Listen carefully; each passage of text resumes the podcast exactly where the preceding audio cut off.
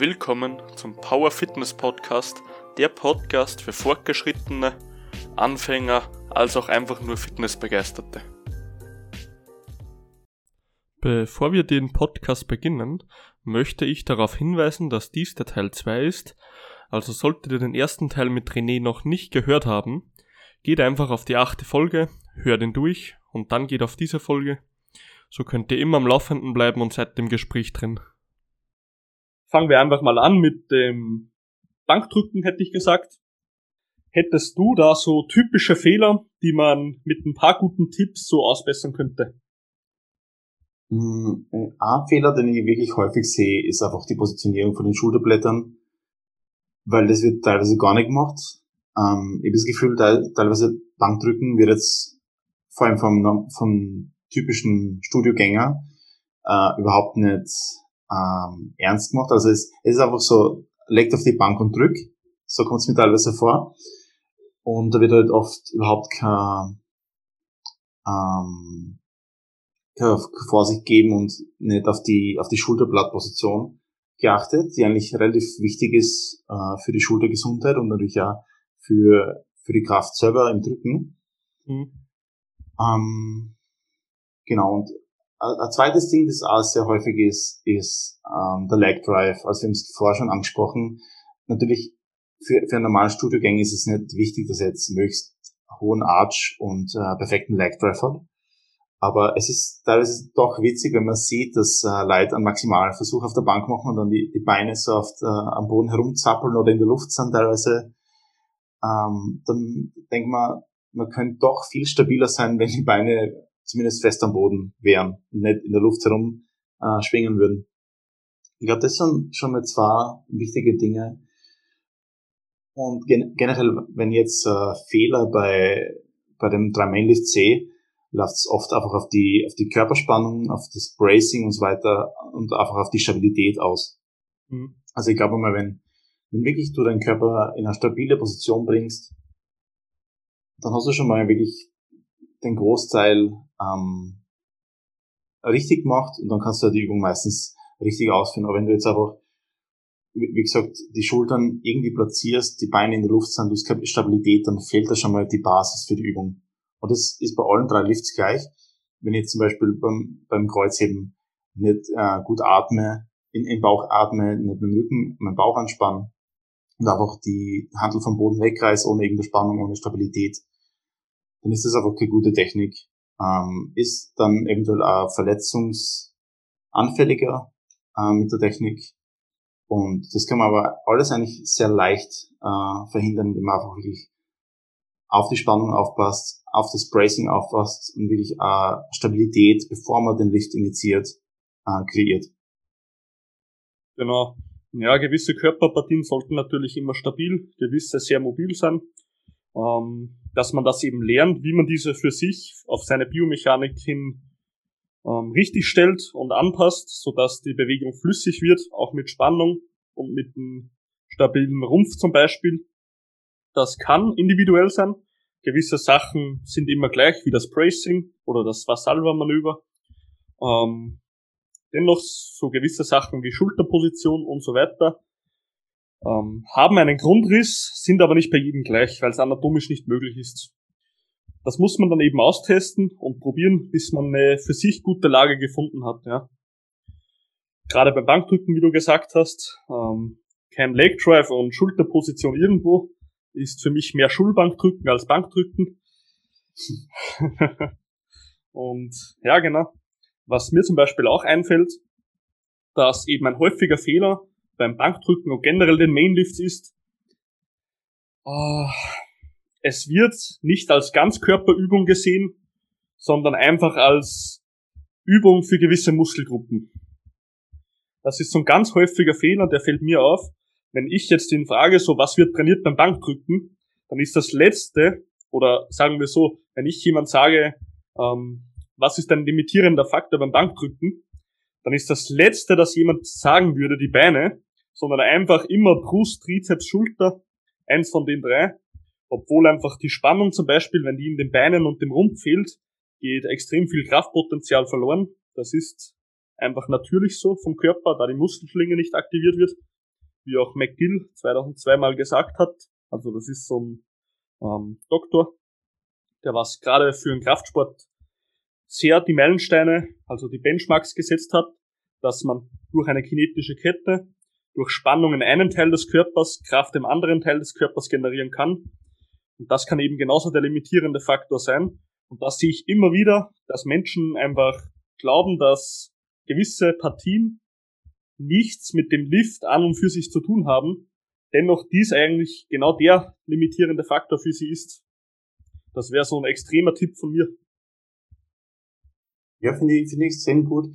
Und ich glaube, Bankdrücken ist ein, ein, sehr gutes Beispiel dafür, weil es halt wirklich, wie vorher schon angesprochen, oft ohne Leg Drive ausgeführt wird. Und dann wird es halt wirklich zu einer Oberkörperübung. Also Bankdrücken grundsätzlich für einen Powerlift ist schon eine Ganzkörperübung. Mhm. Aber wenn man jetzt die Beine wegnimmt, vielleicht in die Luft gibt, aufstellt, dann wird es halt schon eher zu einer Oberkörperübung. Das verstehe ich voll. Ähm, aber ich glaube, zu einer wirklich optimalen Bankdrücktechnik gehören auf jeden Fall die Beine dazu. Ähm, ein guter Leg Drive gehört einfach dazu, um, wie du sagst, andere Muskeln ähm, wirklich zu erlauben, dass sie Kraft produzieren, den Körper in eine gute Position zu bringen, äh, einfach Stabilität zu kreieren. Weil man sieht halt oft, wenn man halt wirklich die Beine, weil eigentlich äh, eine sehr typische Übung, die ich gerne in mein Trainingsprogramm reingebe, ist ein Feeder Bench, mhm. die natürlich den Vorteil hat, dass du den Archspiel reduzieren kannst, den Leg Drive außernimmst und die mehr auf die obere, ähm, auf den Oberkörper konzentrieren kannst. Nehme ich sehr gerne im Training. Ähm, hat natürlich auch den Nachteil, dass es weniger stabil ist. Ähm, mhm. Den, also die Stabilität kriegst du eben, indem du die Beine fest im Boden drückst, dich äh, selber nach hinten schiebst und vielleicht sogar den Arch dadurch ein bisschen verbessern kannst, indem du eben den, den Brustkörper ein bisschen aufrichten kannst dadurch. Mhm. Äh, bist du Freund davon, dass man bei der Feed-Up-Bench trotzdem noch ein, ein bisschen eine Arch hat oder nicht? Ja, äh, ich würde sagen, ein bisschen Arch ergibt sich meistens durch, dass man aber die Schultern ein bisschen zusammenführt. Mhm. Und äh, ich bin nicht äh, wirklich der Fan, dass man jetzt komplett flach auf der Bank liegt. Und ich, ich glaube, ein bisschen Arch ist natürlich und ist ja gut für die Schultern, dass man jetzt die Schultern ein bisschen nach hinten bringt. Ähm, bei mir ist es eben so, dass ich relativ lange Arme habe mhm. und dadurch beim Feeder äh, drücken lieber ein bisschen mehr Arch nehmen, weil dadurch einfach die Range of Motion ein bisschen kleiner wird. Man, man versucht schon zwar die Range of Motion zu vergrößern, aber man darf dann halt auch nicht in einen Bereich gehen, was halt dann irgendwie ungut für die Schulter wird. Weil das habe ich gemerkt, wenn ich ganz wenig Arch nehme bei der Feeder Bench, dann kriege ich halt einfach Schulterschmerzen. Und das ist dann halt auch nicht der, der Ziel der Übung. Da muss man halt auch wieder schauen, ähm, wie jetzt der Athlet gebaut ist. Zum Beispiel, wenn ich jetzt kurze Arme hätte, einen sehr großen Brustkorb, dann könnte es natürlich anders ausschauen bei mir. Aber dadurch, dass ich eben einen eher schmalen Brustkorb habe, lange Arme, komme ich in eine sehr tiefe Range of Motion runter. Und das ist natürlich dann oft äh, für die Schulter nicht, nicht optimal. Mhm. Ja, bei dir ist ja die Arch eigentlich schon gut für dein Gewicht, muss ich sagen, was ich so gesehen habe. Also Respekt dafür. Ich schaffe leider fast null Arch. Also das ist bei mir noch so ein bisschen Mobility-Problem. Aber werde ich in Zukunft auch noch dran arbeiten. Ja. Ähm, zum Bankdrücken noch. Das ist, Bankdrücken ist für mich, glaube ich, eigentlich eh. Also auch wenn viele sagen, es ist das Kniebeugen, aber ich bin der Meinung, dass Bankdrücken das komplizierteste Muster ist zum Erlernen, weil beim Kniebeugen, okay, es ist jetzt auch nicht eine alltagsnahe ähm, Übung, weil keiner macht eine Kniebeuge, wie er, also keiner hebt was auf vom Boden, wie er Low Bar squattet, ganz logisch. Natürlich kommt es ran, aber es ist jetzt auch nicht extrem realitätsnah. Aber so eine Bewegung wie ein Bench Press, also das machst du im Alltag so gut wie nie. Und das ist, glaube ich, ein komplizierteres Bewegungsmuster zum Erlernen als das, als das Squat und zum Ausführen. Da du einfach das nie gewohnt bist. Weißt du, was ich meine? Ja, absolut. Äh, wie du sagst, erstens, man macht es halt wirklich nicht. Weil äh, eine Kniebeugebewegung ist schon etwas sehr Natürliches, einfach äh, in die Hocke zu gehen, das macht man. Ja, aber nicht so, wie du jetzt Wettkampf machst oder so, logisch.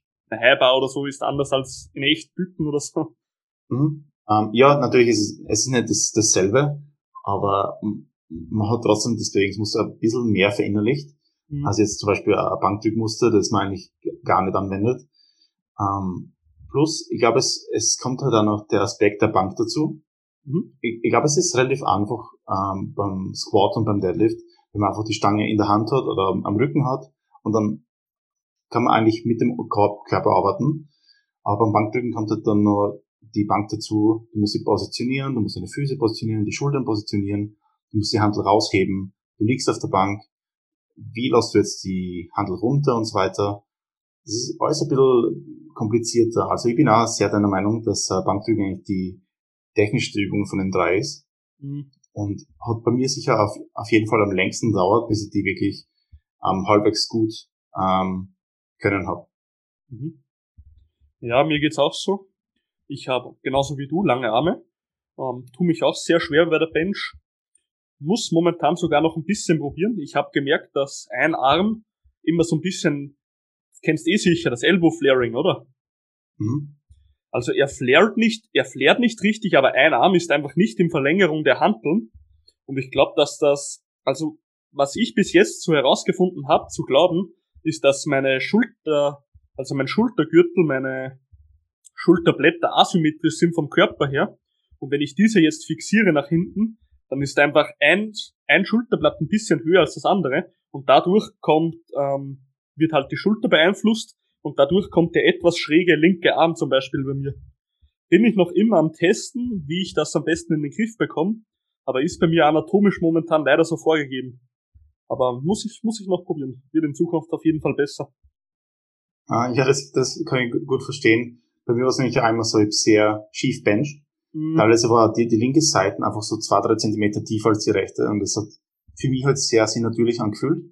Mhm. Und ich glaube, das ist oft das, das Ding, dass wenn jemand wirklich äh, asymmetrisch ist, fühlt sich das für ihn ja normal an. Genau. Er ist das ja gewohnt, genau. Er, er, er macht das ja schon länger. Also es ist so, wenn jetzt jemand anfängt zu trainieren und er hat halt die letzten zehn Jahre damit verbracht, dass er am Schreibtisch sitzt und jedes Mal mit der rechten Hand alles macht und schreibt und, und so weiter, dann ist einfach der Körper nicht, nicht symmetrisch.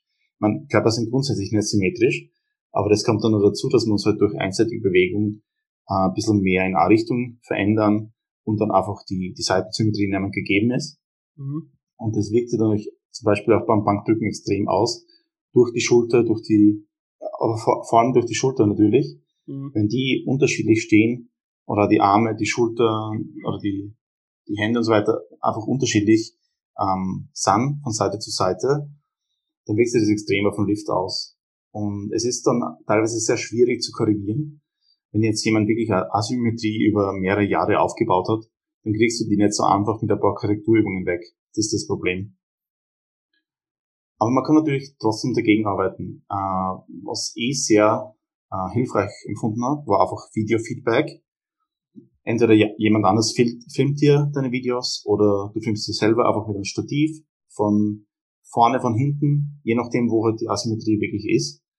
Aber das hat mir extrem gut geholfen, einfach das Gewicht in meiner Hand ein bisschen auszubalancieren, einfach mehr äh, in die Richtung zu drehen, wo halt die Asymmetrie war und so ein bisschen einfach gegen die, die Einseitigkeit anzukämpfen. Aber es ist ein sehr schwieriges Unterfangen und dauert auf jeden Fall. Also man braucht auf jeden Fall Geduld, wenn man langfristig wirklich so etwas verändern will. Ja, hundertprozentig. Abfilmen mache ich jetzt auch schon Ewigkeiten mit meinem Coach und bei mir ist es zum Beispiel so, die rechte Seite geht, also wenn man sich jetzt einfach beim Benchpress vorstellt, der Arm ist in Verlängerung, logischerweise. Der Unterarm ist in Verlängerung, der Handeln zum Boden, zur Vertikalen. Und der rechte zum Beispiel ist genau in der Vertikalen, der passt. Und nur der linke, der fängt immer an, dass er so leicht nach innen kippt. Weißt du, was ich meine? Mhm. Genau, also habe das gleiche Problem. Es ist nämlich witzig, weil ich sage auf der linken Seite, mhm. ist einfach der linke Arm meistens einfach ein bisschen weiter äh, nach innen rotiert ist oder der genau. Ellbogen mehr getakt ist. Und ich bin da halt jetzt am spekulieren, wenn ich jetzt den Ellbogen ein bisschen nach außen drücke, es ist zwar möglich, aber dann stehe ich an sozusagen. Also ich merke es halt richtig in der Schulter, mein, mein Arm steht an, ich kann nicht weiter. Und dann genau beim Anschlag wäre der Arm halt gerade. Aber ich bin mir nicht sicher, ob das gesundheitlich jetzt das Beste ist, dass ich immer bis zum Anschlag den Arm nach, äh, nach außen rotiere am untersten Punkt. Also da bin ich gerade noch so ein bisschen am Testen, was für mich funktioniert. Aber wird schon in Zukunft. Also ich sage mal, bis zum Anschlag sollte man selten gehen. Ja, ähm, ich meistens, weiß. Äh, das, das, das Stoppzeichen. Mhm. Uh, ich muss aber auch sagen, ich finde es nicht so extrem schlimm, wenn jemand jetzt uh, asymmetrisch bencht zum Beispiel. Es mhm. kommt natürlich immer auf den Schweregrad drauf an. Aber ich sage jetzt mal, eine leichte Asymmetrie ist nichts Schlimmes. Mhm. Weil, wie, wie, gesagt, kein Mensch ist wirklich symmetrisch. Ähm, wir, wir werden nicht einmal symmetrisch geboren, glaube ich. Man, man, hat einfach teilweise unterschiedliche Körperlängen auf beiden Seiten. Und im, im Laufe des, des Lebens verändert sich das natürlich. Und es ist wirklich normal halt, dass man asymmetrisch ist und dementsprechend ist es jetzt auch nicht so untypisch, dass man jetzt nicht komplett äh, gerade bencht oder zum Beispiel beim Squat sieht man es oft, dass man einfach die Füße unterschiedlich stehen hat, vielleicht einen weiter vorn, einen weiter hinten, einen mhm. weiter ausgedreht. Das ist sehr normal und es ist nicht wirklich ein Problem, weil auch die Verletzungsanfälligkeit dadurch nicht wirklich erhöht ist. Mhm. Äh, von dem her ist es jetzt, ich glaube, das größte Problem ist eher die Optik und dass es dann halt selber stört und vielleicht die Performance dadurch leicht gemindert ist. Also ich könnte mir jetzt vorstellen, wenn man, oder wenn du jetzt sagst, du hast, kriegst deinen linken Ellbogen nicht unter die Handel, dass du vielleicht da eventuell bei maximalen Versuchen ein leichtes Problem kriegst. Mhm. Aber das sind halt dann wirklich minimale Probleme, glaube ich. Ja, sicher, sie sind klein, aber man muss halt trotzdem sagen, dass die Hebelverhältnisse dann nicht mehr optimal sind. Leider. Aber genau. ja, das beim Ellbogen, es wäre jetzt an und für sich nicht das Problem. Also der Ellbogen tut mir jetzt auch nicht weh oder so, aber natürlich auf langfrist gesehen, wenn es zu intensiv wird, also ein bisschen, wie du gesagt hast, ist ja nicht schlimm oder so, aber sollte es zu intensiv sein, dass der Ellbogen nach innen rotiert während dem Benchpress, kann er halt auch mal Schulterprobleme verursachen, Impingement und so weiter. Muss jetzt nicht sein, aber wenn du Pech hast, kann es sein, ja. Aber wir werden sehen, es ist jetzt nicht so schlimm bei mir. Also ich kann auf jeden Fall damit arbeiten. Genau. Ja, und was gibt's sonst noch für Fehler zum Mainlift. Für mich ein Fehler ist zu starker Hype. Ganz einfacher Grund, wenn du dich zu stark aufhypst, wird die Technik meistens vernachlässigt. Kannst du gerne mal beim letzten Deadlift-Versuch beim Wettkampf machen, wenn die Energie schon ein bisschen low ist, dann kannst du dich gerne mal hypen. Vorher würde ich das aber eher vermeiden. Und ja, hypen, was ist hypen? Wenn du zum Beispiel immer dieselbe Mucke mit die dich motiviert mit extrem laut eingestellten Kopfhörern trägst und genau zu dieser einen Stelle in dieser Musik immer genau dann hebst. Das wäre halt so ein typisches Beispiel für Hype. Wie siehst du das, René? Ähm, ja, ich würde sagen, es hängt immer vom Kontext ab, weil ich glaube, Hype ist extrem wichtig. Ist aber sehr individuell von Lichter zu Lichter. Weil teilweise, man sieht halt bei Wettkämpfen sehr unterschiedliche Typen von Lichtern. Mhm manche, die sich halt sehr extrem hypen, äh, vor allem nach außen hypen, herumschreien, gegen die Wand schlagen und so weiter. Ähm, Finde ich immer sehr, sehr witzig zum Anschauen, weil ich überhaupt nicht so ein Typ bin. Ja, ich bin immer sehr äh, in mich gezogen beim Wettkampf. Man, man hört mir eigentlich gar nicht, ich falle eigentlich sehr selten auf. Und ähm, hast aber natürlich nicht, dass ich nicht wirklich hyped bin. Es ist mehr so ein interner Hype. Um, ähm, und ich glaube, da gibt es auch für jeden Lifter so ein den Sweet Spot, wie viel extern und wie viel intern er braucht und wie viel Hype er generell braucht. Weil zu viel Hype ist, ist auf jeden Fall kontraproduktiv. Und da gibt es, wie gesagt, einfach so einen Sweet Spot. Zu wenig Hype an Wettkampf und man ist einfach nicht so wirklich da, man ist nicht hundertprozentig bereit für den Lift, man ist nicht so motiviert, man gibt nicht alles vielleicht, aber zu viel Hype und man versemmelt vielleicht den Lift, man hat nicht die optimale Technik, man ist unkonzentriert und das kann natürlich auch dann schnell mal ins Negative gehen. Grundsätzlich finde ich es aber gut, dass wenn jemand gehypt ist für, für schwere Versuche, für schwere Sätze im Gym, ähm, ist natürlich immer die Frage, wie viel jetzt das, der Hype mit dem Ego zusammenhängt. Bist du jetzt mhm. gehypt, weil du einfach zu viel aufgelegt hast und äh, nervös bist und so weiter? Also bist du einfach gehypt, weil es ja ein schwerer Versuch wird und man ist alles geben. Aber ich glaube, man sollte einfach versuchen, nicht zu sehr das Ego äh, reinzubringen äh, ins Training. Natürlich, lass sich nicht vermeiden, wenn jetzt der, der Gym äh, Bro ein bisschen mehr auflegt, dann muss man da auch genug legen. Hilft eh nichts. Aber man sollte natürlich versuchen, vor allem jetzt bei Übungen, die theoretisch gefährlich sind, weil ich, ich sage jetzt nichts, wenn jemand beim Hamstring Curl äh, all out geht, Max, äh, Maximalversuch oder halt äh, AP 10, äh, 10 Reps oder so, ist die Verletzungsquote relativ niedrig. Aber wenn jetzt jemand ähm, spontan Deadlift ausmaxt, weil so gehypt ist und das Ego ein bisschen mitspielt, dann ist natürlich immer die Frage, ist das nicht ein bisschen zu gefährlich noch? Vor allem jetzt jemand, der vielleicht noch nicht so äh, stabile Technik hat. Mhm.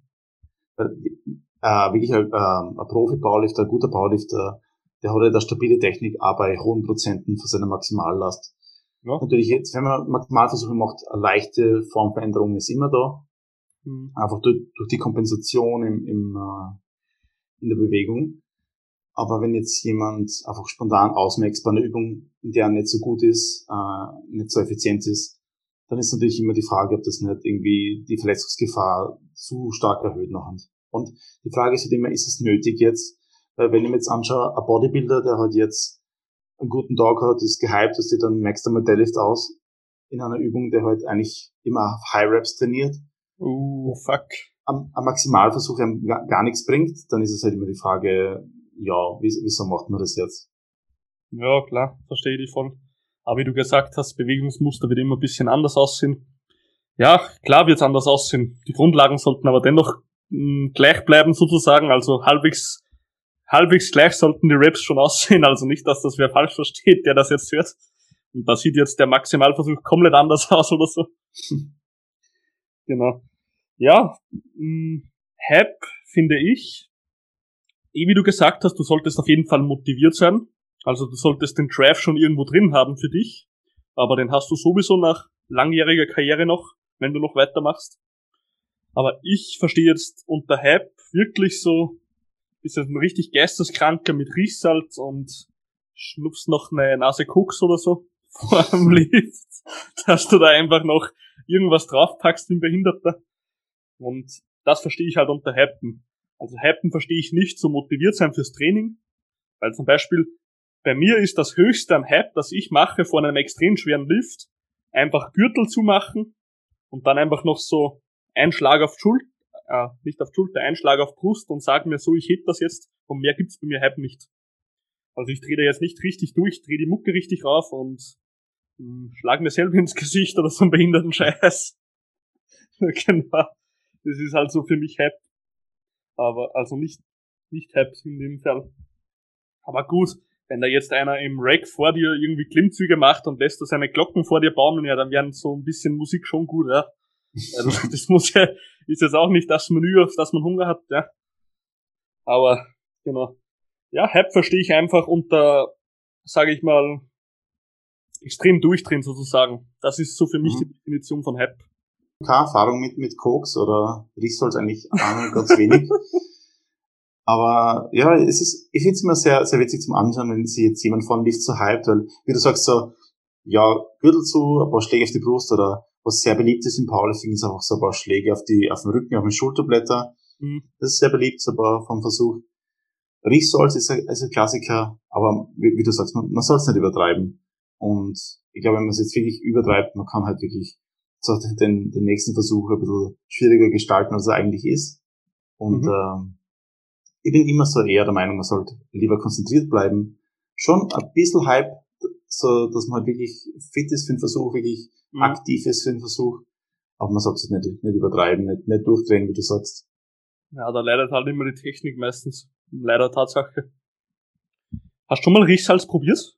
Habe ich noch nie zu zum Beispiel. Äh, ja, also ich habe es zweimal probiert. Einmal unfreiwillig, einmal freiwillig.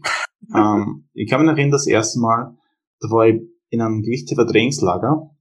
Mhm. Und da ist halt eben in der Magnesiumschüssel so ein kleines Fläschchen gelegen.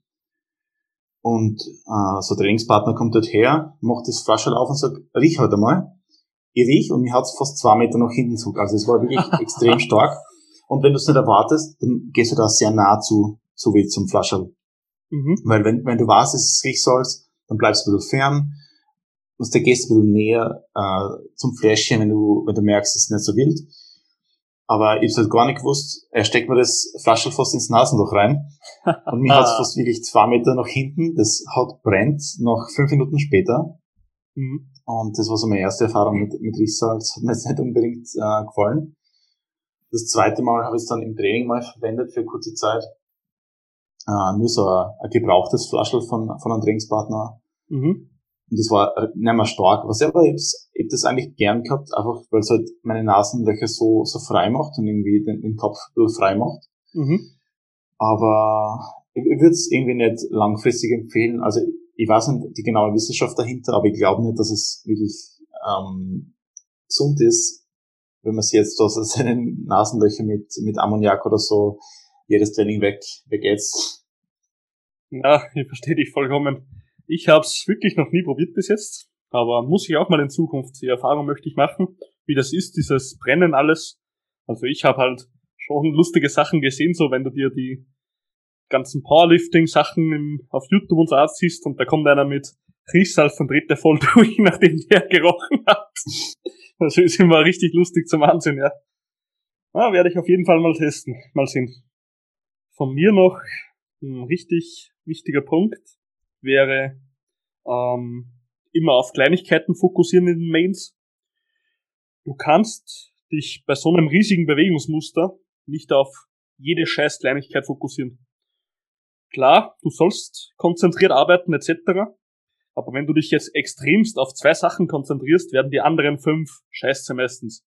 Du kannst so ein großes anatomisches Bild, wie zum Beispiel eine Kniebeuge oder ein Benchpress, nicht auf sieben Sachen runterbrechen und möchtest davon jede konzentriert machen, irgendwo sollte das Ganze schon ein wenigen hm, sozusagen einen Ablauf, einen automatischen Ablauf haben. Klar, wenn du merkst so, du bist ein Mensch, du hast Probleme mit der Ellbogenposition, kannst du dich gerne darauf fokussieren, dass das auch bleibt, also einfach Bizeps, Trizeps anspannen, Brust und Lat als Gegenspieler beide anspannen dann kannst du das ein bisschen stabilisieren. Aber ich würde mich jetzt nicht auf drei Sachen, auf drei Kleinigkeiten gleichzeitig richtig fokussieren, sondern sollte schon so ein bisschen Ablauf dahinter haben. Wie findest du das? Ja, auf jeden Fall. Also das wäre natürlich das Ziel langfristig, dass man wirklich die Bewegung so verinnerlicht, dass man eigentlich sehr auf nichts konzentrieren muss und es eigentlich nur den Versuch machen muss. Mhm. Und, und ich glaube, das ist auch ein großer Fehler von äh, teilweise Coaches oder Athleten, die sich auf zu viele Dinge konzentrieren oder zu viele Cues geben. Mhm. Weil wenn jetzt einen Athleten drei, vier Cues gibt, passiert das, was du gesagt hast, und er wird sich auf keinen wirklich gut konzentrieren. Oder es wird halt, das andere wird ein bisschen schief gehen, weil einfach der Fokus auf andere Dinge liegt. Deswegen gebe ich meistens meinen Athleten nur maximal ein bis zwei Cues. Mhm.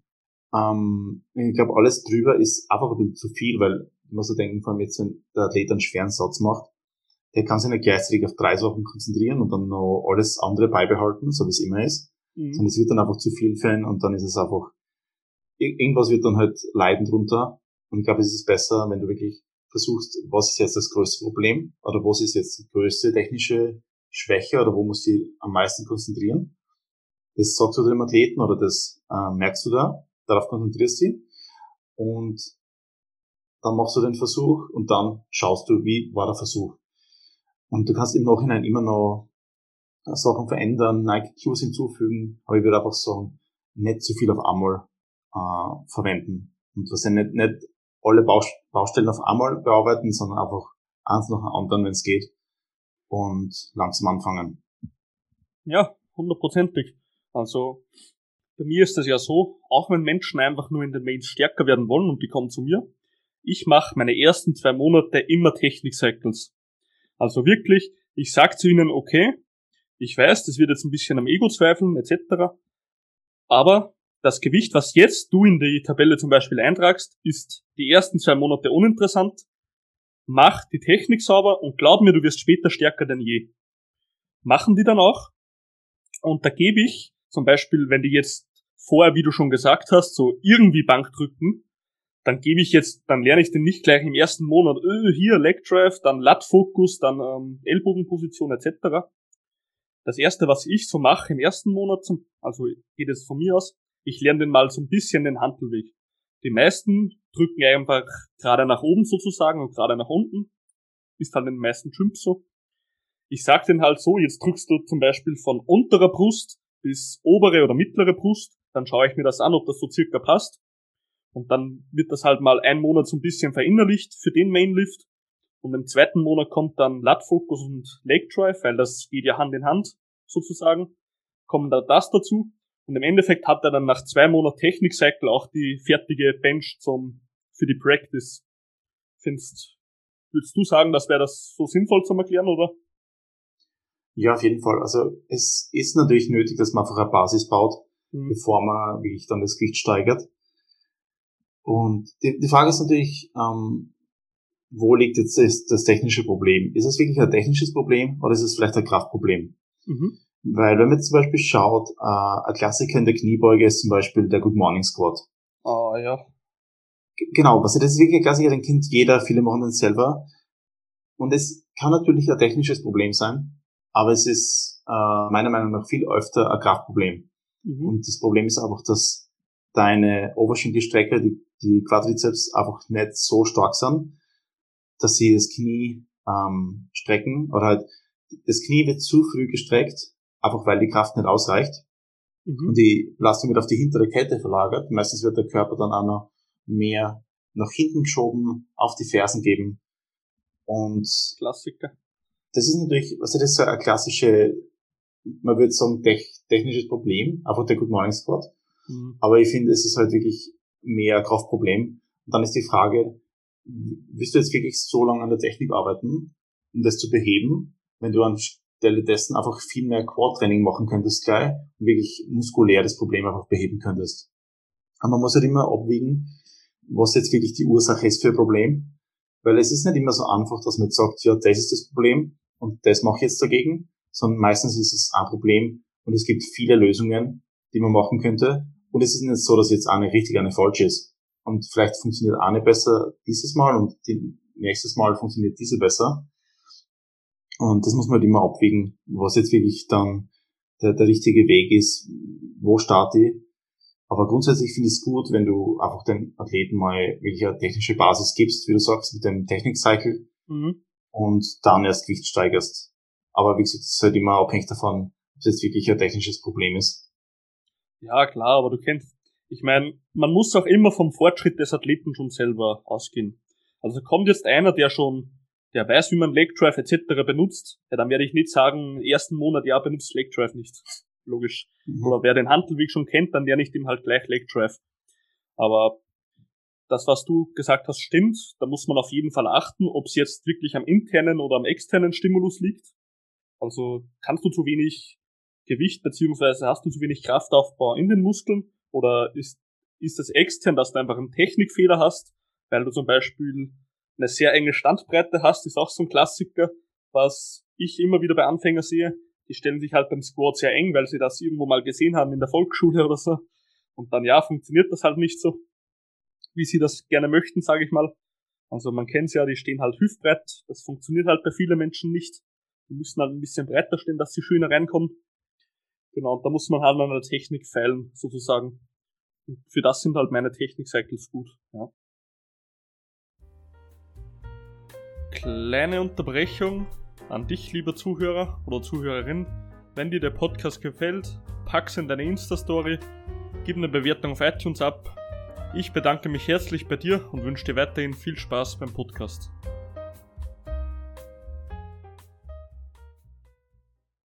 Punkt, den du gerade angesprochen hast, mhm. ähm, das ist nämlich ein sehr, sehr wichtiger Punkt und ich glaube, viele technische Probleme entstehen dadurch, dass Leute einfach mit der falschen Technik heben. Mhm.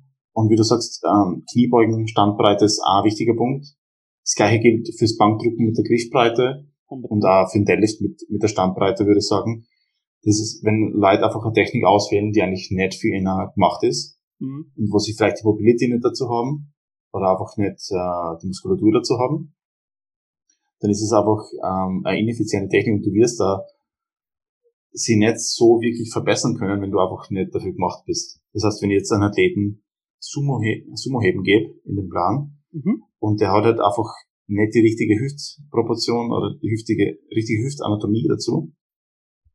Und jedes Mal fallen seine Knie nach innen, weil er einfach seine Knie nicht draußen halten kann und mhm. seine Hüfte wird rund, weil er es einfach nicht stabil halten kann in der Position und so weiter und so fort. Dann ist natürlich einfach das Problem, dass ich in erster Linie nicht die richtige Technik gewählt habe für den Athleten gleich. Und wie, wie du sagst, wenn viele Athleten oder Klienten eng stehen im Squat und vielleicht von einem breiteren Stand profitieren würden, dann ist es natürlich sehr wichtig, dass man das auch gleich vielleicht am Anfang vom Coaching so macht und mit der Technik dann weiterarbeitet. Ja, hundertprozentig. Und genau da ist einfach ein Kurs so extrem wertvoll. Deswegen habe ich auch vorher zu dir gesagt, also als Anfänger, mir wurde echt viel Bullshit auch gesagt, aber ich, sag mal, wäre echt froh gewesen, hätte mir einige Sachen, so kleine Tipps, weißt schon, muss nicht ein Plan gewesen sein oder so, aber so ein paar Tipps, so ein bisschen Leitfaden bei den Mains, hätte ich da schon jemand gehabt, der mir das richtig gezeigt hätte, wäre ich schon richtig froh gewesen, weißt du? Ja, das kommt natürlich auch immer darauf an, wo man jetzt startet mit, mit seinem Training. Mhm. Weil wenn ich jetzt anschaue, wenn ich zum Beispiel in einem, in einem Gym wie das Gym starte, ist natürlich alles, was ich sehe, ein bisschen anders, als wenn ich jetzt in einem Commercial Gym starte. Ja. Oder vielleicht ein paar, ein paar alte äh, Coaches oder ein paar alte Bodybuilder-Athleten, die 1964 gestartet sind, ein paar Tipps geben. Ja, das ist was ganz was anderes. Also das Umfeld ist extrem wichtig für, für das Training selber. Ja, 100%. Da, da habe ich ziemlich Glück gehabt, dass ich einfach gleich was ich, in einen Gewichtheberverein gekommen bin und immer da, was ich Kniebeugen, Kreisab und alles gelernt habe, wirklich. Mhm. Weil ich, ich kann mich erinnern, damals, als ich angefangen habe, fürs, fürs Judo Krafttraining zu machen, mhm. habe ich mal eine Handelbank gekauft, die ist in meinem Kinderzimmer gestanden. Ähm, es war jetzt so eine billige Hofer-Handelbank, ähm, mhm. ohne, ohne wirklich Kniebeugeablage, also kannst du dir so vorstellen, wie so, wie so eine ganz normale Handelbank, die war nicht ja. allzu hoch. Und die Haken sind nach vorne gestanden, wo halt die Bank war. Mhm. Und ich habe da immer Kniebeugen rausgemacht. Das heißt, ich habe äh, durchgehen müssen durch die Handel ah. und dann in einem weiten Bogen um die Stützen herumheben müssen. Und also das waren halt meine Voraussetzungen am Start, um dass ich mhm. irgendwie jemanden gehabt habe und also ohne wirklich gutes Equipment.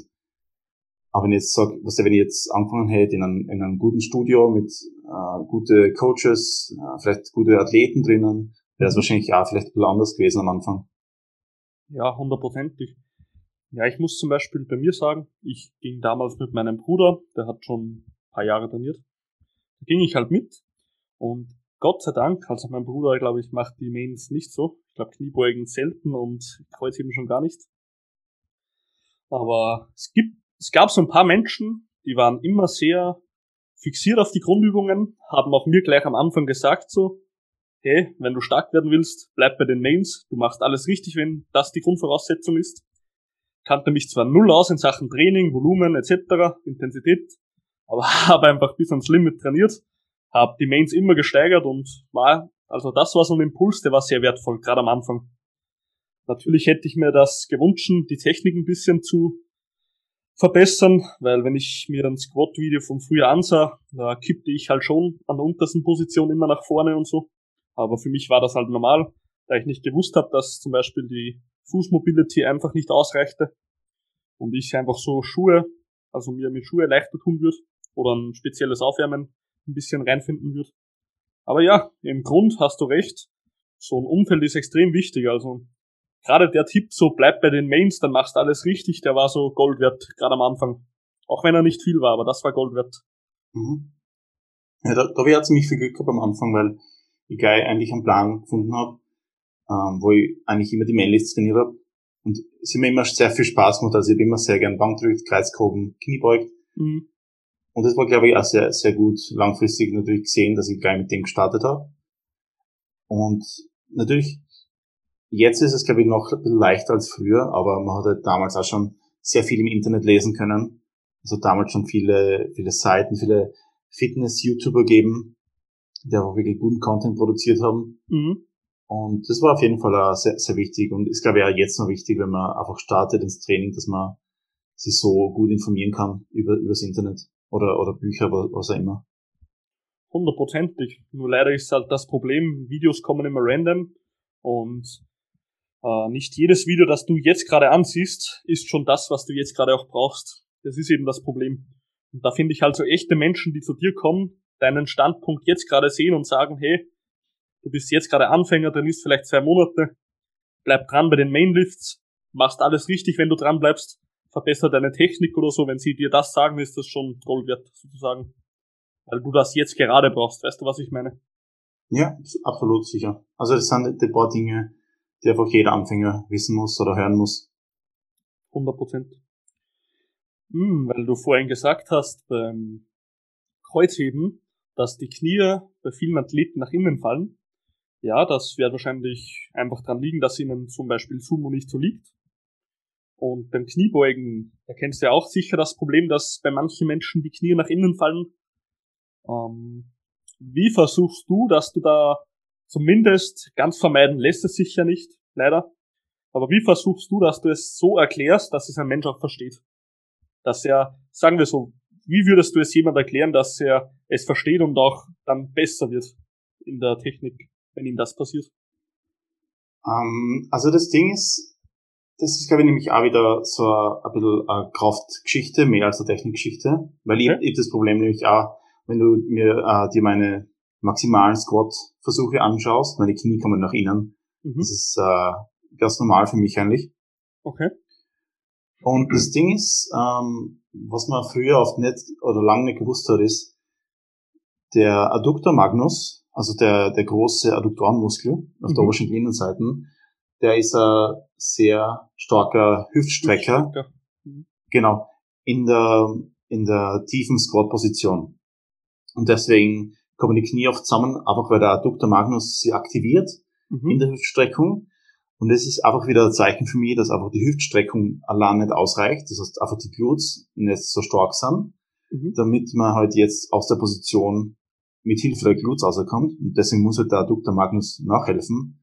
Mhm. Es ist halt immer so, wenn du bei einer Übung in einem gewissen Muskel zu schwach bist, musst du halt irgendwo kompensieren. Mhm. Gleich wie bei den Squats, wenn du jetzt die Quads nicht stark genug hast, musst du halt auf die hintere Ketten ausweichen und den Versuch zu schaffen. Mhm. Und deswegen ist es halt auch sehr typisch für Maximalversuche, dass sie so typische Kompensationsmuster drin haben. Zum Beispiel der Good Morning Squat oder äh, die Knie kommen nach innen, der Rücken wird rund beim Kreuzheben zum Beispiel. Das sind alles halt Kompensationsmuster, die halt aufgrund von einer muskulären Schwäche irgendwo entstehen. Mhm. Aber man kann auf jeden Fall, vor allem wenn jetzt ein Anfänger sagt, er kann die Knie nicht draußen halten, dann sind es oft kleine Dinge, wie zum Beispiel halt die Knie halt draußen, ähm, einfach schon als Cue, hilft oft ganz gut.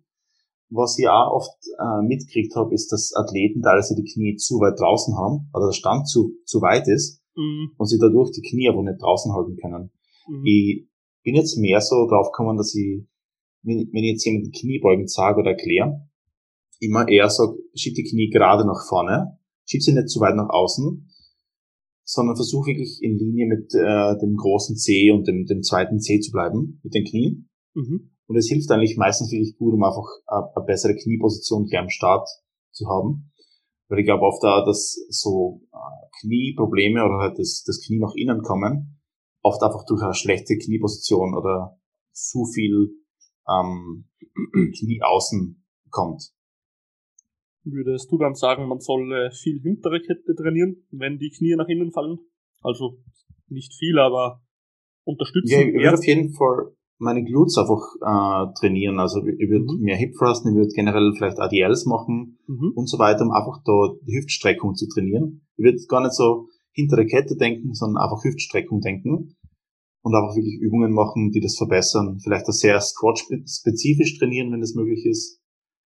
Äh, vielleicht in Form von Good Morning würde ich, würde ich jetzt sagen und wirklich da fokussieren einfach auf die Hüftstreckung, damit einfach ähm, oder besser gesagt vielleicht in einer, in einer tiefen Kniebeugenposition an der Hüftstreckung arbeiten, ähm, um einfach da eben die Muskulatur, die zu schwach ist, aufzutrainieren. Mhm. Ja, klingt logisch, ist doch so. Was ich immer merke, also wir reden ja jetzt immer von Anfänger meistens, weil ein Fortgeschrittener, da liegt's meistens. Also wenn er ambitioniert ist, oft nicht an der Technik, sondern wirklich an den Körperstrukturen. Ähm, wenn jemand jetzt beim Squat, gerade am Anfang, die Knie nach innen fallen, dann sage ich nicht, zum Beispiel twiste die Knie nach außen, weil das ist richtig Ace, das kennt jeder. Wenn jetzt du in einem Squat stehst und du willst die Knie richtig intensiv nach außen drehen, dann ist das einfach richtig AIDS für die Kniescheiben. Und ich glaube sogar schädlicher, als wenn die nach innen fallen würden, wenn du das wirklich exzessiv machst. Was ich da gute Erfahrungen gemacht habe, ich gebe nicht gern interne Ex also Impulse, sondern immer externe. Das fällt den meisten Menschen einfacher. Zum Beispiel, wie du mal gesagt hast, zum, wenn du, wenn du mehr aus den Quads drücken sollst, dann sage ich nicht, drück mehr aus den Quads oder so, weil verstehen die meisten nicht, dann sage ich, drück den Boden weg von dir oder so. Und hier wäre es auch bei dem Beispiel mit den Knien nach innen. Also da wäre es jetzt auch ein externer Impuls eigentlich. Ich sage nicht, drück die Knie nach außen, sondern dreh die Oberschenkel nach außen, die Quads. Weißt du, was ich meine? Wenn man die so. Uh, ja, auf jeden Fall. Ich würde aber ja. sagen, das ist dann trotzdem ein interner Cue. Genau, uh, was ich mir vorstellen könnte, ist zum Beispiel, wenn du jemandem sagst, zieh den Boden auseinander mit den Füßen. Ja, oder, oder genau. verdreh den Boden uh, mit deinen Füßen. Ich glaube, sowas ist immer sehr hilfreich, wenn man wirklich einen externen Cue nimmt, der nicht auf den Körper selber bezogen ist, sondern halt mhm. auf irgendwas anderes bezogen ist. Mhm. Ja, genau. Ähm, das mit den Dreh den Boden habe ich jetzt noch nicht probiert zu erklären. Stelle ich mir persönlich jetzt schwierig vor, dass das jetzt jemand richtig realisiert. Als drückt den Boden einfach von dir weg. Aber kann ich mal probieren. Auf jeden Fall interessant. Aber was ich halt die Erfahrung gemacht habe, wenn ich Menschen sage, drück die Knie nach außen, dann drücken die halt wirklich die Spitze des Knies so exzessiv nach außen, dass das einfach nicht mehr gut ist sozusagen. Aber wenn ich sage, probier einfach nur den Oberschenkel nach außen zu rotieren, dann sind die meistens mit dem Fuß in einer Linie. Also das ist so ein kleiner Tipp von mir, das habe ich bis jetzt, kam bis jetzt gut an, sagen wir so. Was da so ein kleiner externer Impuls ist, wäre so, wenn du jetzt den Wald gehst und du gehst halt da jetzt ähm, sozusagen dein Geschäft verrichten, dann würdest du ja auch die Knie nicht nach innen fallen lassen, weil dann würdest du dreckig werden. Und dann, dann funktioniert das auch meistens, wenn ich ihm das so erkläre, weil das will ja keiner, ja, sage ich mal. Es ist wirklich gut, wenn man das irgendwie mit so Geschichten kombiniert. Ja. Ich meine, für, für, für wirklich gute Athleten ist es meistens halt nötig, weil die ein gutes Gefühl zum Körper haben. Ja, klar. Aber wenn du jetzt jemanden hast, der halt weniger Erfahrung hat mit Sport oder generell Krafttraining, mhm. Dann ist es oft hilfreich, wenn du das irgendwie so mit, mit Geschichten kombinierst oder irgendwie sowas reinbringst, weil das merken sie die Leute wirklich gut. Mhm.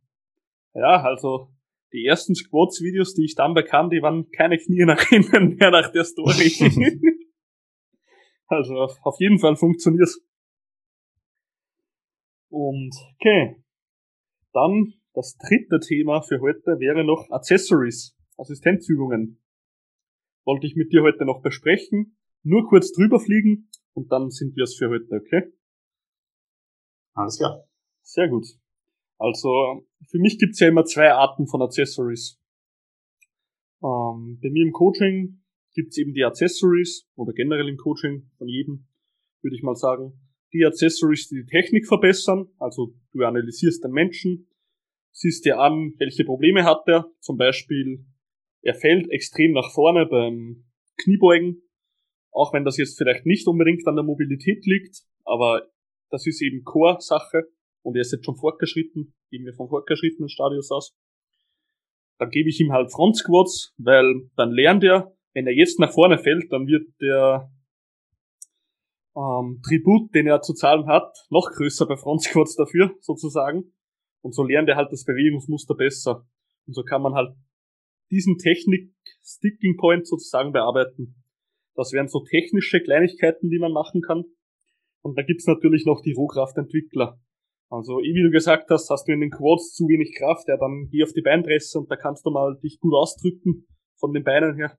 Genau, das wären halt so zwei Arten von Accessories. Ja, das habe ich eigentlich sehr, sehr ähnlich in, in meinem Coaching wie du sagst, die, die ersten, die mehr halt auf Bewegungsmuster, auf Technik abzielen und die, die zweite, ähm, die zweiten Übungen, die halt dann wirklich auf Mus Muskulatur abzielen. Ähm, finde ich beides sehr wichtig, dass man halt wirklich beides drin hat.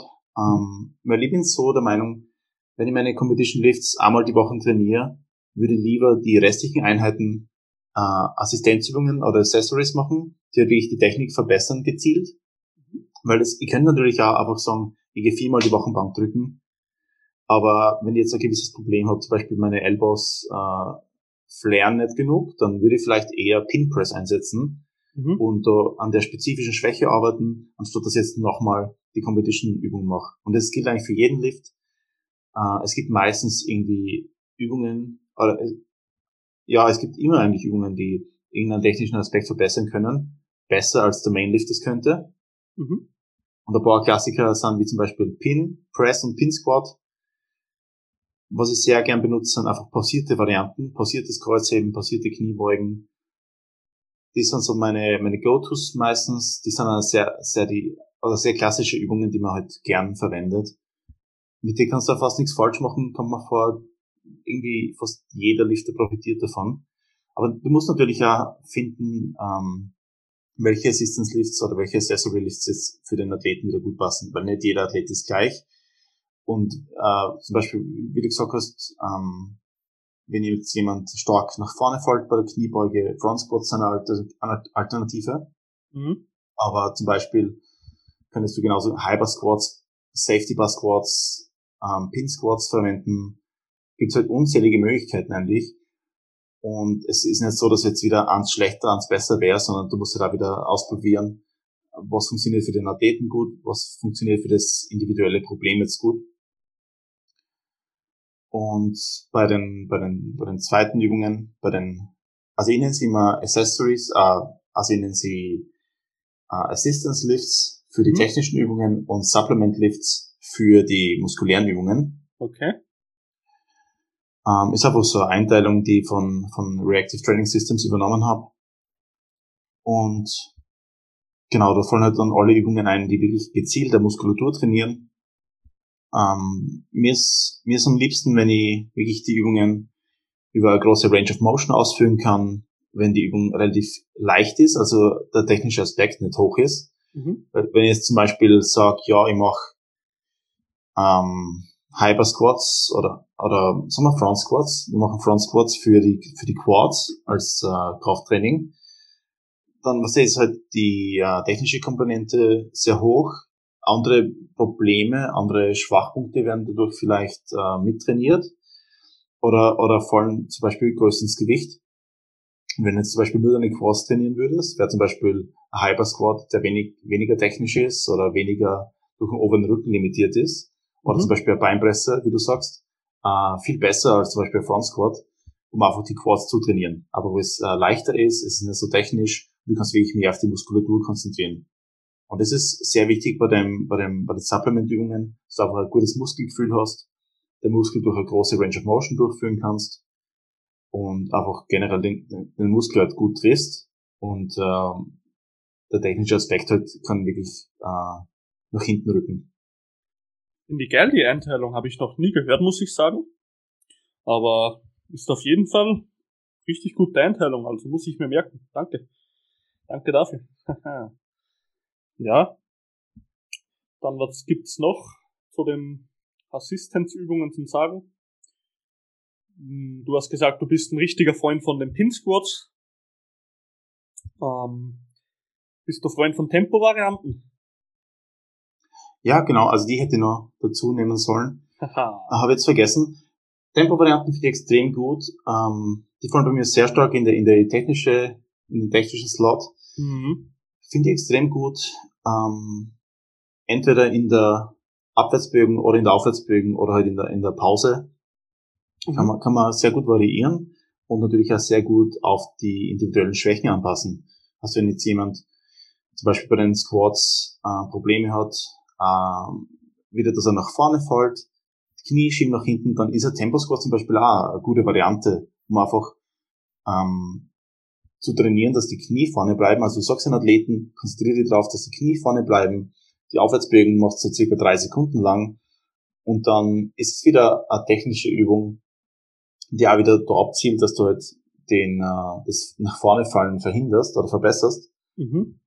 Ähm, wäre zum Beispiel eine Möglichkeit, oder mit Tempo kannst du wirklich extrem viel anfangen. Du kannst so viel variieren. Wie gesagt, du kannst jede Phase des Lifts unterschiedlich einteilen. Du kannst wirklich genau das, das machen, was du halt willst. Das äh, finde ich extrem cool. Ja, und genau. Du kannst natürlich auch alles kombinieren. Also man, ist jetzt nicht eingeschränkt und muss sich auf eine Übung äh, beschränken, sondern du kannst da gern Pin Squats mit Tempo kombinieren oder, oder Pause Squats mit, mit Tempo, was eigentlich ein Tempo ist. Ähm, du hast so viele Möglichkeiten bei den, bei den Assistance Lifts dass du wirklich das finden kannst, was am besten funktioniert für deinen Athleten. Es braucht natürlich ein bisschen Zeit meistens, äh, bis du wirklich herausgefunden hast und ein paar Zyklen, bis du durchprobiert hast, verschiedene Variationen. Aber du hast wirklich die Möglichkeit, das sehr äh, stark an den Athleten anzupassen und die Übung zu finden, die jetzt wirklich sein Mainlift nach vorne bringt. So würdest du sagen, die ultimative Übung zum Stärkerwerden wäre ein Tempo Pin Squat auf Wackelbrett, beltless mit einer Seite ähm, 20 Kilo mehr, dass man Offset trainiert sozusagen. Das wäre dann das Optimum, der Goldstandard. Ähm, ja, ich, mein, ich würde es vielleicht nicht, gar nicht so weit treiben, aber natürlich, äh, je nachdem, wo jetzt die Schwäche vom Athleten liegt, kann, kann das alles Sinn machen, einzeln zumindest. Ähm, ja, wobei das Wackelbrett vielleicht nicht mehr erste Wahl wäre, aber natürlich, alles, alles hat irgendwie äh, einen Zweck, einen Sinn und Zweck. Und es, es kommt wirklich darauf an, wie du deine, deine Werkzeuge verwendest als Coach und den, den Athleten damit erbaust, sozusagen. Genau, du bist ja mehr ein Freund davon, vom ähm, Safety Basketballs und dann noch nebenbei mit zwei Bällen jonglieren für die Koordination, habe ich gesehen, oder? Das ist so eine Variation von dir. Ja, ja, ich meine, Safety Basketballs sind zu einfach. Und mir ist genau. lieber, dass du, du bringst noch ein bisschen eine Schwierigkeit dazu, kannst damit die absolute Load reduzieren mhm. und äh, lernst nebenbei jonglieren. Weil jonglieren kann ich bis jetzt noch nicht, deswegen übe ich das meistens zu, zu, zusammen, das einfach um ein bisschen Zeit zu sparen gleichzeitig. Kann man das dann auf dem Einrad auch noch, auch noch machen? Ähm, ich meine, ich kann es nicht. Das ist mhm. schon sehr advanced Variante, aber für meine guten Athleten äh, könnte mir das schon vorstellen, ja. Gibt's, gibt's das auch ab und zu zum Menü? Okay. Ja, ja, sicher. Irgendwie, du musst deine Athleten fordern, du kannst sie nicht mehr auf der, auf der gleichen Stufen lassen. Wir müssen ja besser werden. Optimal. Ja, perfekt. Ja, genau. Ja, ich bin auch ein Riesenfan vom Tempo. Gerade bei Squats. Also, da kann man sich eben wirklich konzentrieren und dann auch richtig beobachten, wo kommt das Problem auch her. Weil wenn du eine Bewegung so in einer Sekunde durchklatscht, dann kann, dann siehst du auch irgendwo schlecht, was bricht als erstes ein. Ist es der Rumpf, ist es das Becken, das sich dreht, etc. Ist es das Knie, das sich schiebt oder einseitig sogar, also ein asymmetrisches Problem und nicht beidseitig. Also ein laterales Problem sozusagen. Und da sieht man eben in Tempo-Varianten sehr gut, wenn sich der Mensch mal konzentriert, dann sieht man eben die ersten Strukturen, die anfangen, die Bewegung sozusagen, ich will jetzt nicht sagen schlechter zu machen, aber du weißt, was ich meine. Ja, auf jeden Fall. Also du kannst da wirklich, du, du verbringst einfach mehr Zeit in der Bewegung, in der du normalerweise nicht so viel Zeit verbringst und kannst dich mehr auf Details konzentrieren. Weil, wenn ich jetzt sag, ja, nimm da sechs Sekunden für die Abwärtsbewegung, du kannst wirklich darauf fokussieren, wo sind jetzt meine Knie, du kannst sogar, sogar steuern während der Bewegung. Das hast du normalerweise nicht die Freiheit. Mhm. Weil wenn du jetzt einen ganz normalen Versuch machst, du brauchst vielleicht ein, zwei Sekunden runter, und du fokussierst halt nicht so drauf, aber wenn du jetzt wirklich dir sechs Sekunden Zeit nimmst, dann hast du Zeit einfach, um auf Details zu schauen und wirklich äh, dir auf die Technik zu konzentrieren. Wie lange gehst du beim normalen Squat runter? Bei mir sind das schon so drei bis vier Sekunden bei höheren Gewichten. Ähm, ich könnte es jetzt gar nicht so genau sagen. Ich würde sagen, ja, zwei Sekunden. Zwei, okay. zwei bis drei. Ich bin, ich versuche ein bisschen explosiver oder ein bisschen schneller runterzugehen, um einfach ein bisschen explosiver dann von unten raufzukommen. Mhm. Ich bin jetzt nicht so ein Fan, dass man seine Competition Lifts in Tempo Lifts ähm, verwandelt, weil mhm. einfach, glaube ich, viel Kraft verloren geht so. Bounce du? Bitte? Machst du den Bounce unten beim Beugen zum Beispiel? Also ich würde nicht Bounce sagen, ähm, früher schon, also ich bin ja eigentlich aus dem olympischen Gewichtheben gekommen, mhm. da ist es eigentlich, da gehört es zu rechnen dazu. Genau, und bei, bei meinen ersten Wettkämpfen habe ich dann auch sehr, also ich weiß nicht, du, du kannst mal meine YouTube-Videos anschauen. Mhm. Äh, damals bei meiner ersten Staatsmeisterschaft habe ich noch Hyper beugt mit Gewichtheberschuhen und meine Füße waren circa fünf Zentimeter auseinander, also sehr enger Stand. Okay. Und das war wirklich eine sehr interessante Technik damals. Hm. Äh, mittlerweile hat sich sehr verändert. Ich stehe jetzt breiter, habe flache Schuhe, beug Low Bar.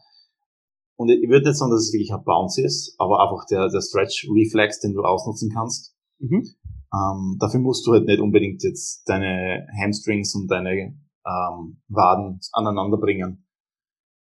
Es reicht schon, wenn du einfach ein bisschen, ein bisschen schneller runtergehst, aber die elastischen Kapazitäten ausnutzt, die halt da, dadurch entstehen. Mhm. Ja, verstehe ich. Da ist auf jeden Fall beim Muskelspindelreflex extrem viel Kraft vorhanden. Ähm, Glaube ich, so heißt er, wenn mich nicht alles täuscht. Genau, ja. Mhm. Ja, aber ich habe immer Angst so, also Angst, ja gut.